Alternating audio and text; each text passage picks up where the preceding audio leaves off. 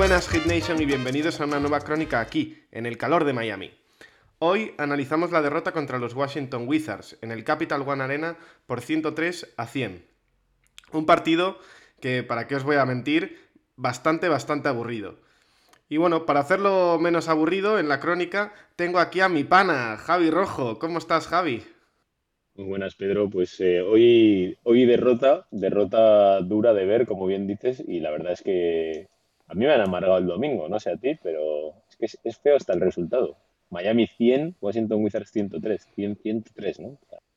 no pero bueno, era uno de los partidos entre los dos tops del oeste, entre el, líder hasta hace unos días y el líder hasta ayer, que era Miami. Y bueno, pues eh, nos ha dejado cositas, yo creo. ¿Qué te ha parecido a ti?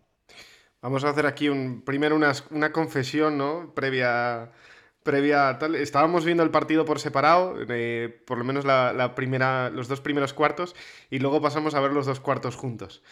Y la impresión.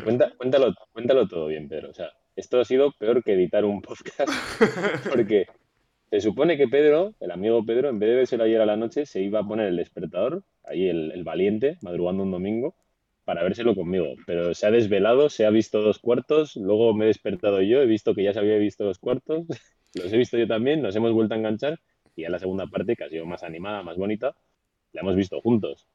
los dos primeros cuartos, esos que te has visto ahí de madrugón de desvele, y que yo me los he visto también a primera hora, han sido. Uf, Han, sido duritos, han sido duritos. ¿eh? Han sido, han sido duros, sí, sí. La verdad es que me volvió a entrar sueño, con eso te digo todo. O sea, me desvelé, me desvelé absolutamente y tenía pues la alternativa entre ver la teletienda o ver los Washington Wizards contra Miami Heat. Y pues, resultó por el segundo y la verdad es que después de los dos primeros cuartos, yo que estaba motivado con ver el partido, pues dije, uff, mejor dormir y esperar a Javi que por lo menos igual nos animamos un poco el partido entre los dos. Y la sensación, la, sensación que yo tenía, no sé si a ti te pasó, es que igual soy yo que estoy demasiado dormido y que el partido está bien y no lo estoy viendo bien, pero cuando llegamos ahí a compartir impresiones creo que quedó bastante claro, ¿no? de hecho, mi primera frase que te he dicho ha sido, para lo mal que estamos jugando, bastante bien va esto, porque vaya partido. Y yo pensando que Pedro igual me iba a decir, no, eres tú, ¿qué tal? Y no, no, esto era para todos. Nada, por, por ir un poco comentando, el primer y segundo cuarto han sido, como estamos comentando, un partido atascado, sin, sin grandes cosas, ni siquiera con grandes defensas, simplemente, no sé, un partido bastante trabado en el que sobrevivíamos sobre todo en base a las pérdidas que estábamos generando de Washington. De hecho, han hecho más de siete pérdidas en el primer cuarto, que ha sido una cosa ahí un poco de locos. Han acabado con 20 en todo el partido.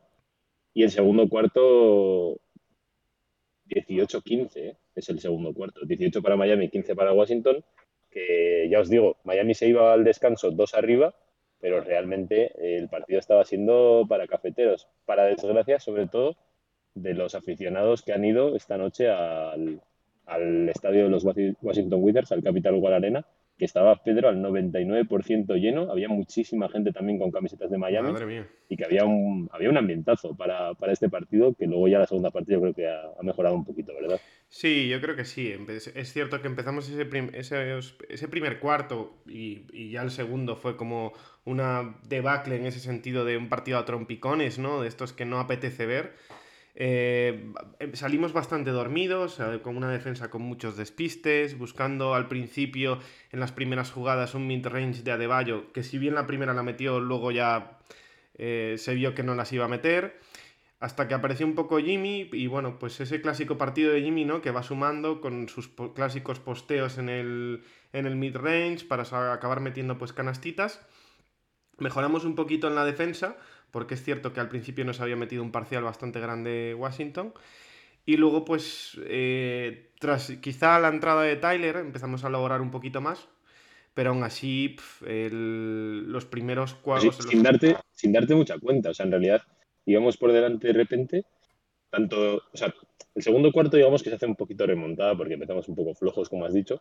Pero el tercero, que es cuando cogemos ventajas de dobles dígitos, Miami se pone 10, 12 puntos por arriba sin tampoco mucho brillo. Realmente mm, ahí sí que quizás nos hemos aplicado bastante más en defensa, pero realmente el principio del partido ha marcado una tónica que yo creo que hemos mantenido durante todo el partido y es que realmente como equipo eh, los, últimos partidos, digamos, que nos habían dejado muchos brotes verdes de pensar que este equipo pues, podía tener más profundidad y tal, y hoy es otro partido de esos de a la cueva, ¿no? de decir, este equipo hoy ha sido prácticamente 3-4 piezas, eh, que han sido Tyler Hero, Jimmy Butler y PJ Tucker, y el resto nos siguen dejando esas motas preocupantes de pues eso, esas secuencias. Duncan Robinson, por ejemplo, ha estado como, como nos tiene acostumbrados últimamente, eh, sin encontrar su tiro ni sus espacios y con muy poquita confianza. Aunque me lo estabas comentando tú y yo estoy totalmente de acuerdo en que en defensa ha mejorado bastante, lo llevamos diciendo tiempo. Y en la primera parte lo estaban venga a buscar con Bradley, que ahí es, Bradley Bill es un jugador muy difícil de defender. Y eso estaba bastante bien, pero bueno, estamos viendo que intenta encontrar más sus canastas, no sé si a través de continuaciones, de cosas que no le hemos visto hacer hasta ahora, porque lo que es el triple está bastante negado. Pero fíjate que yo no tengo tal sensación como en otros partidos, ¿eh? O sea, sí que es cierto que el partido es malo, Em, y en la primera parte, te lo comenté además, el, tema de la energía, ¿no? Eh, vi, por ejemplo, un Caleb Martin que, que, como que añadía energía al equipo, que le faltaba bastante, y el equipo no lo veía especialmente mal, sino que un poco como, como desganados, ¿no? Como con la pila agotada, eh, no viéndose especialmente superado, pero tomando muy malas decisiones y luego pues con un acierto que, bueno un acierto en el triple que durante todo el partido, pues, pues ahí ha quedado, ¿no? Un 25,9% del porcentaje de tres, que sigue siendo nuestra cruz, eso es. Otro, día, más, en la oficina.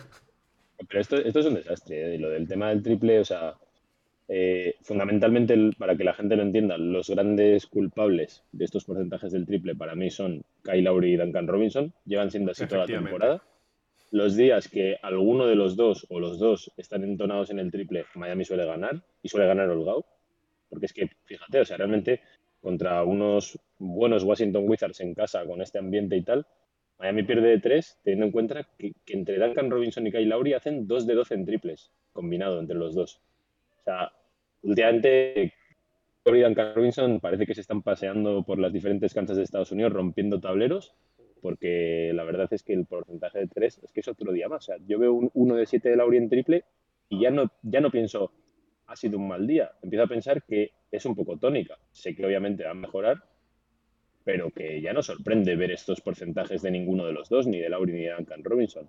Porque por lo demás, el resto del equipo, Tyler Girro siga lo suyo, ha estado jugando bastante bien, quizás sin, sin ser ese Girro pero a nivel de anotación y tal, siendo muy solvente, siendo muy siendo una respuesta en ataque. Y de hecho ha metido tres triples y otros dos más de PJ Tucker, que está tremendo. Luego vamos a hablar de él seguramente.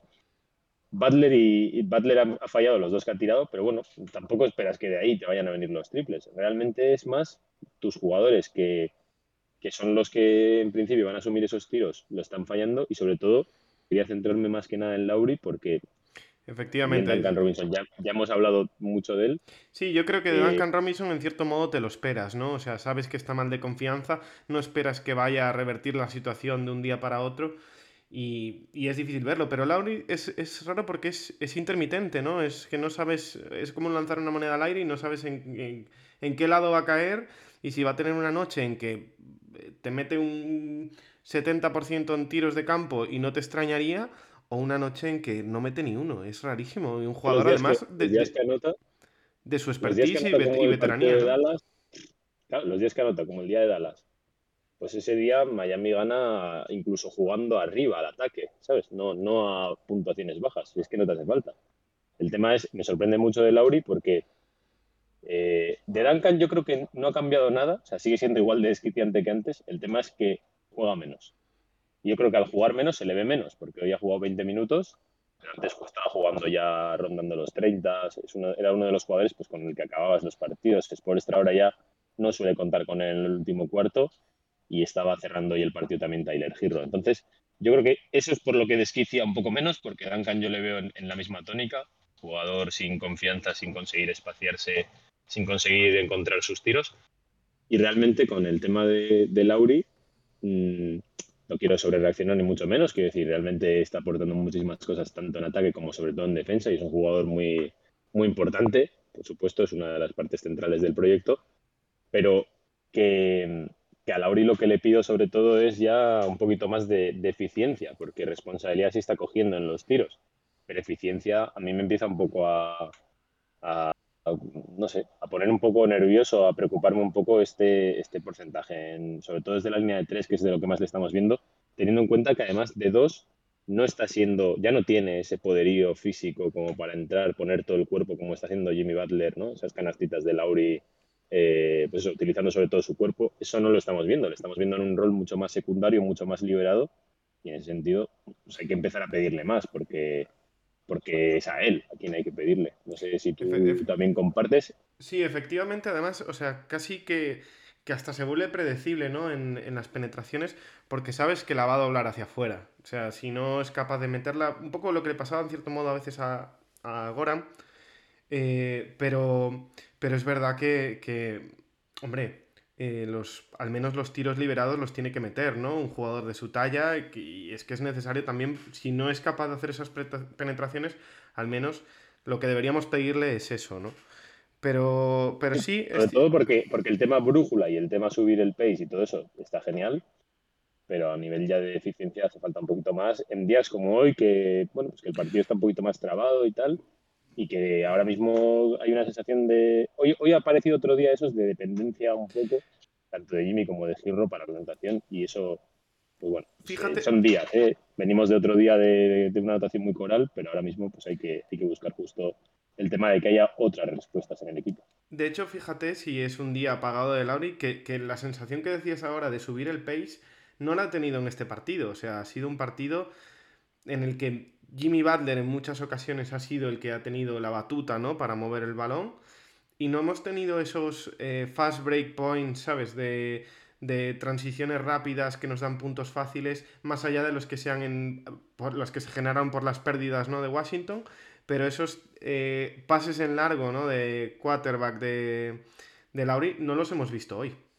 Que de hecho el equipo en sí ha parecido apagado. O sea, si lo piensas, ha aparecido un Jimmy Butler haciendo lo suyo, pero tampoco de una manera asociativa, sino que Jimmy ya está a un nivel tan, tan alto que él solo se fabrica sus mismos puntos, ha hecho 29 puntos, otro día más en los que prácticamente llega a los 30 puntos con 11-19 en tiros, y, Tyler Hero igual, son jugadores muy de yo soy capaz de generarme mi propio tiro, entonces todo lo que dependía de la parte más asociativa del equipo, mmm, prácticamente no ha estado, quitando a PJ Tucker, que para mí, vamos, a eh, o sea, el pastor ya no del rebaño, sino el pastor del país. O sea, ya se le está quedando el rebaño cortísimo. ¿Tú te esperabas un PJ Tucker a principio de temporada a este nivel o no?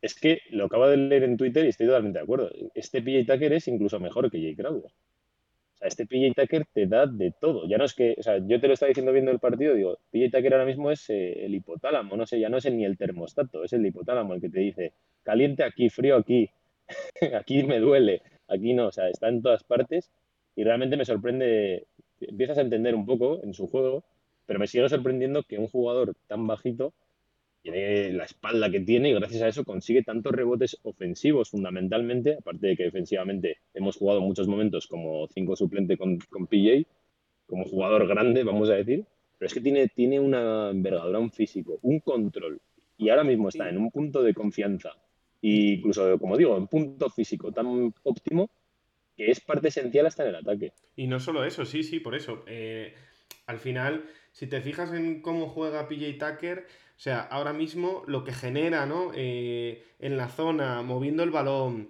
eh, los floaters que hace. hoy, se ha sacado hoy, se ha sacado un gancho impresionante eh, la verdad sí, es que. Sí, posteando. Posteando a KCP, que la ha llevado, vamos, hasta abajo. Y si había que llevarle otros 5 metros más, también se lo llevaba. Es una navaja multiusos ahora mismo y hace absolutamente de todo lo que necesita el equipo para ganar. Es una versión de. como una especie de versión de Jimmy, ¿verdad? Hay como similitud en las cosas que hace. Lo que pasa que Jimmy ahora está como en un perfil más individual de yo me lo guiso, yo me lo como. Y PJ Tucker está haciendo un poco, pues, eh, de labor de todo lo que necesita el equipo no esa labor oscura que muchas veces no se ve o no se refleja en las estadísticas, pero bueno, que además incluso eh, aún así está teniendo muy buenos números estos últimos partidos. Yo es que a Jimmy le veo como que eh, no, quiero sobrereaccionar, insisto, eh, sé que es un partido, no pasa nada, pero llevo ya tiempo viéndole como la, temporada pasada, cuando ves que el resto no, no, no, sé si no funciona o no te, puedes, no te puedes fiar de ellos, vamos a decir. En plan, no espero nada de los demás y yo voy a dar mis respuestas, mis cosas, sin necesidad de depender de que otros también estén al nivel. Y yo le veo eso a Jimmy haciendo su partido. O sea, me da igual que pongas a Jimmy hoy en Miami, que lo pongas en Detroit, que haría exactamente el mismo box score. ¿Sabes? O sea, pero no por, no por culpa de él, ¿eh? sino porque él ya llega a un punto en el que es capaz de dar todo eso y a poco que le acompañe un poco el resto del equipo, es que este tipo de partidos te los llevas. Y hoy, bueno, pues como digo, realmente para mí ha habido un Big Three que ha sido Butler, Tucker y Giro, porque Adebayo se ha metido muy pronto en, problemas de faltas, lo que ya le ha lastrado para el resto del partido. Tampoco ha sido un gran partido de Bama Adebayo, tampoco ha sido uno de los peores partidos, simplemente, pues bueno, un poco más cumplidor. Quizá nos hace falta un poquito más de él en este partido, igual que, que como vemos, esa profundidad de banquillo no está funcionando. Pero bueno, por lo demás, mm, es una derrota que a mí, sobre todo, si algo me tiene que preocupar, porque sé que lo demás va a ser más de rachas, de idas y venidas, lo que me preocupa, y lo estábamos hablando ya viendo el final del partido, es que se nos están atragantando sobre todo los finales, eh, los finales que van apurados. Los finales en el clutch que va ahí justito del partido, todos los que hemos tenido que ir cerquita los hemos perdido. Recuerdo aquel de Indiana, hoy hemos perdido este. No sé. Y encima en este, dejando escapar una renta de más de 10 puntos, digamos 10 arriba a falta de 4 minutos. Y hemos ido permitiendo cosas. Yo creo que ahí hemos fallado un poco entre todos, porque ha estado mal la defensa, pero también ha estado mal el planteamiento de Expo, porque nos han roto bastante bien la zona.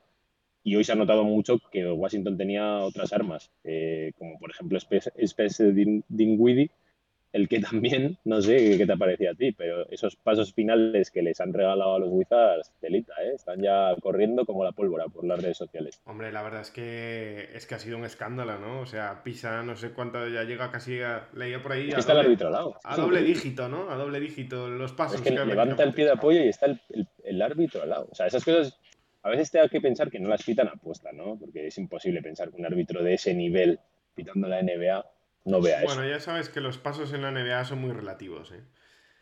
Sí, son más, son más filosóficos que, matemáticos, ¿no? Eso es, eso es. Pero bueno, hay otro punto que te quería comentar, es el tema de, nuestro banquillo, ¿no? Al final, pues, ocho puntos.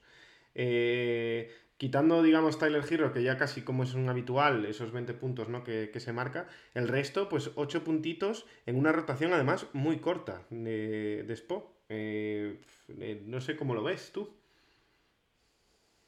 A ver, del resto de jugadores que no son Tyler Hero, como digo, es que tampoco quiero sobre reaccionar porque el día siguiente es posible que vaya. O sea, lo que está claro es que no es consistente. Es decir, lo mismo te puede salir, por ejemplo, curioso que no haya jugado Gabe Vincent, pero eso, lo mismo el propio Vincent que hoy no ha salido, te puede meter 18 puntos como el otro día. De hecho, los últimos partidos habían metido habían metido esos jugadores, Caleb Martin, Vincent y Struz, creo que se habían combinado para 40 y 28 puntos. Fíjate qué diferencia. Hoy se han combinado Caleb Martin, Struz y Vincent para 6 puntos entre los tres. Uno porque no jugó y los otros han hecho 2 y 4. Pero los otros partidos habían hecho 40 y 28. Entonces, es algo que no va a ser consistente, no lo ha sido hoy y nadie sabe qué puede esperar para los siguientes partidos. Entonces, me preocupa Sí, porque al final ese tipo de consistencias mm, nos va a faltar si no queremos lo que hablamos siempre, quemar a nuestros jugadores estrella dándoles demasiados minutos. Por hmm. eso me parece que es importante encontrar ese tipo de profundidad, porque al final, si no, mm, nos va a pasar como en otros partidos que vemos que pues, un Kyle no juega por descanso o que Adebayo no juega por descanso. Sí, especialmente ahora con Morris fuera, ¿no? Por lesión y con Deadmond que ha absolutamente desaparecido hoy que le ha comido la tostada en los pocos minutos que ha tenido frente a Harrell. Eh, Harrell se lo ha comido absolutamente, lo ha dejado fuera del partido y se le nota que está más fuera que dentro ahora mismo, de, mentalmente de la pista. Pues nada, Javi, la verdad que ya por ir cerrando, em, es un placer hacer la crónica contigo porque por lo menos nos hemos alegrado el partido el uno al otro viendo, viendo, un partido que... que, está, bastante mejor la segunda parte. Sí, ha estado mejor, ha estado mejor, ha estado entretenido. Ha estado vibrante. Y ha estado, ha estado sufridor al final, como, como bueno, como hemos tenido ya varios, que, que, bueno, es cierto que nos metimos nosotros en un mismo charco y lo que decías tú, ¿no? Al final el problema de cerrar los partidos. Pero bueno, pues nada, Hit Nation, nos esperamos el, el miércoles con la crónica en ese partido que jugamos contra los Detroit Pistons. Y nada, un abrazo, feliz domingo y a cuidarse. Pasarlo bien, gente.